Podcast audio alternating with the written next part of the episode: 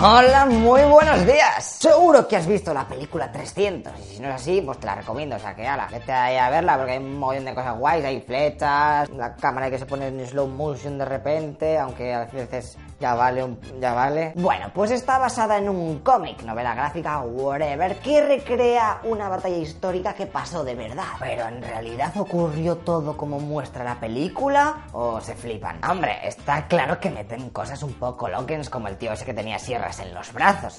todo falso. En aquella época no existían los calvos. ¿Quién se va a creer eso? Bueno, pues si quieres saber la verdad y ya de paso ver cómo está el lugar de la batalla a día de hoy, no te puedes perder esta historieta de la leche, my friend. Ah, y te recuerdo que tenemos un canal gaming de YouTube aquí donde jugamos todos los días, hacemos directos y nos puedes hablar y toda leche. O también en nuestro Twitch, está abajo, punto para lechero FED, ¿ok? Venga, no os aburro más. Luego os metéis, o da- acordaos, ¿eh? Empezamos la historieta de la leche número 75. 75.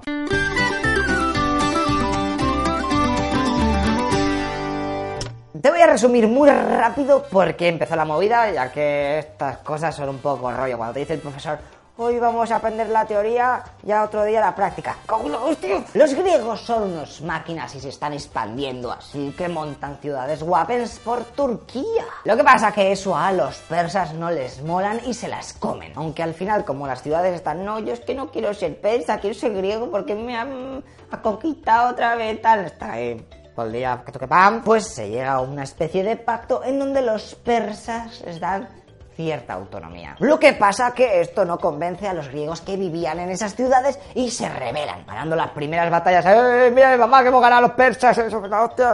Pero en el fondo saben que luchar contra el todopoderoso ejército persa era too much for the body, así que piden ayuda a los griegos de Grecia. ¿Y qué les dicen? Pues Atenas responde, ok, os ayudamos. Pero Esparta dice, "Ah, me dais bastante igual, pasamos de vosotros. Estamos en el 499 a.C.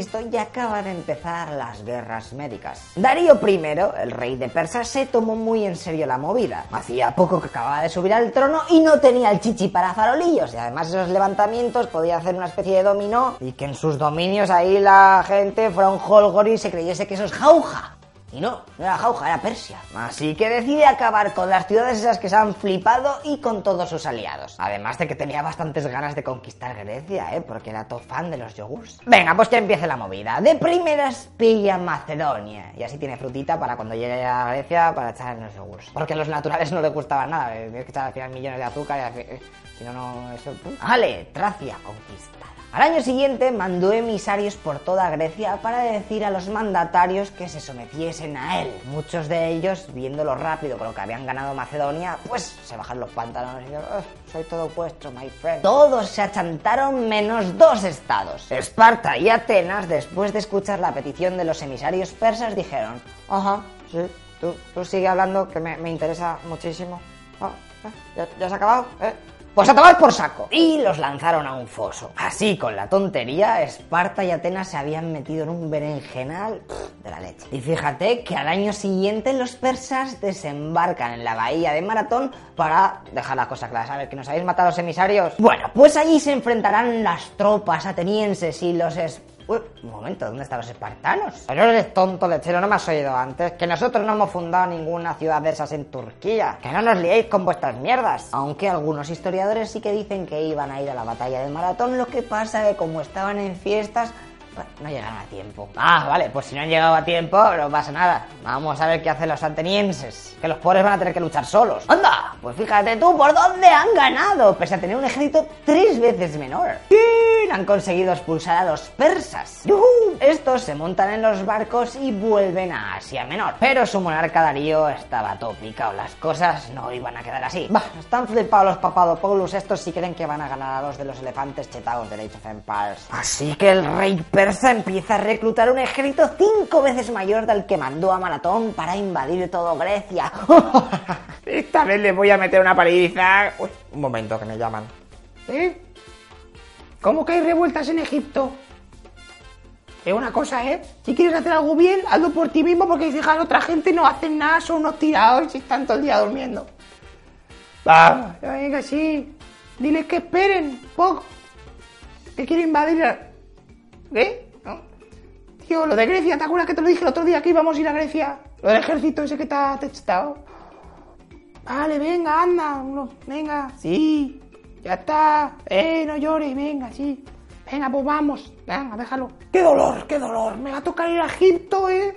Porque no, no se podían quedar unos añitos parados, no. Me lo hacen toda la vez. Pues sí, Darío pospone su plan y se prepara para sofocar el conflicto que tenía con los de las pirámides. Lo que pasa que durante ese tiempo va y se muere. Así que su hijo, Jerjes I, sube al power en el 486 a.C. A este tío le molaba la idea de su padre y sigue preparándose al máximo para la invasión final de los griegos. En el otro bando, Atenas, que se lo sabía, también empezó a construir una flota de la leche y a preparar a sus soldados. Pero tío, eran cuatro mataos. No podían dividir su ejército en dos, unos para los barcos y otros para la tierra. ¿eh? Eso sería el caos. Así que se llega a un pacto entre las demás ciudades-estado para protegerse las unas a las otras. Te digo, todo un logro, porque normalmente siempre se estaban pegando entre ellas. Así que por fin Atenas y Esparta se hacen amigos. Los espartanos ese mismo año, en el 481 a.C., se fueron al oráculo de Delfos a ver si les decía el número del próximo euromillón, pero como no existía, pues ya le preguntaron por la guerra contra los persas. Y la respuesta que le dijeron fue... Los persas os van a saquear hasta los gallumbos, a no ser que vuestro rey Leónidas la palme. Y claro, cuando le dicen todo esto al rey espartano, ¿cómo que a no ser que yo muera?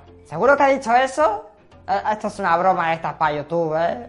Ahora cuando me dices caranchoa y te parto la... ¡Ay, pobrecito! Al año siguiente se vuelven a reunir todos los jefazos griegos y se fija la estrategia a seguir, ya que el ejército de Jerjes se aproximaba y habían cruzado a Europa por medio de una construcción de puentes sobre el Esponto, algo que fue tochísimo y saldría en el programa Megaconstrucciones de la época, pero como las cámaras de entonces eran de madera, pues, pues apenas se han guardado varios píxeles de aquel momento que gracias a mi increíble trabajo de investigación os traigo en este exclusivo vídeo. ¿Lo veis? Apenas hay unos píxeles, pero se puede intuir un poco el agua y el puente que han puesto en medio ahí. Increíble.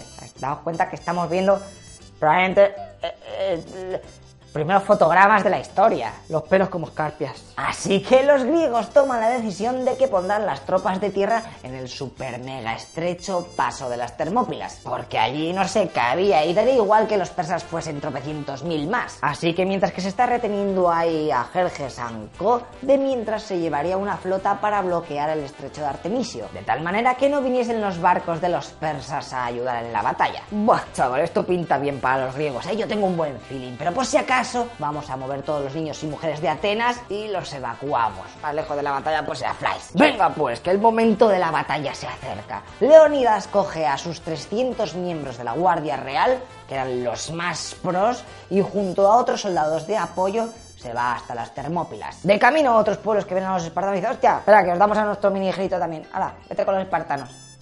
Pórtate bien, ¿eh? Pórtate bien, haz lo que te diga Leonidas. Venga, hasta luego. Este no vuelve, hay que hacer otro ya. Vamos a la cama. Así que podemos contar unos 5.000 hombres que les tocará defender con uñas y dientes aquel desfiladero de las Termópilas. Lo que pasa que Leónidas tendrá que mandar a mil de ellos para vigilar un camino montañoso que los persas podían usar como atajo y así no tenían que pasar por el desfiladero. Así que se nos han quedado 4.000 abajo, miren las montañicas. Uf, uf. Chavales, se acerca el momento. Las tropas de Jerjes ya se ven ahí en el fondo. ¡Ay, madre mía, qué emoción! Vivir aquello tuvo que ser bastante hardcore. Si yo estoy aquí todo motivado, imagínate ellos, en plan, joder, que son muchísimos. Hay más de tres. Uy, tres, hay muchísimos, que hay más detrás.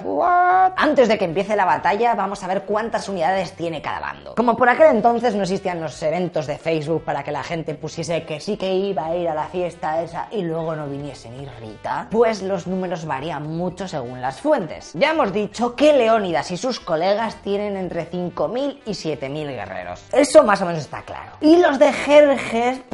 hay historiadores que dicen que tenían 2,5 millones de soldados. Una bestialidad, una, están flipados. Y otros rebajan ese número hasta los 300.000, que es algo más sensato para aquella época. Así que vamos a quedarnos con este último número, que tampoco está nada mal, ¿eh? Son casi 100 soldados persas por cada uno griego. Y no son unos noobs, Jerjes lo tiene easy. Venga, pues ya tenemos todo preparado, ¿eh? Ya sabemos cómo se van a pegar, cuánta gente hay. Nos vemos preparado con el vídeo anterior del entrenamiento persa y mil curiosidades más que tenemos in the brain.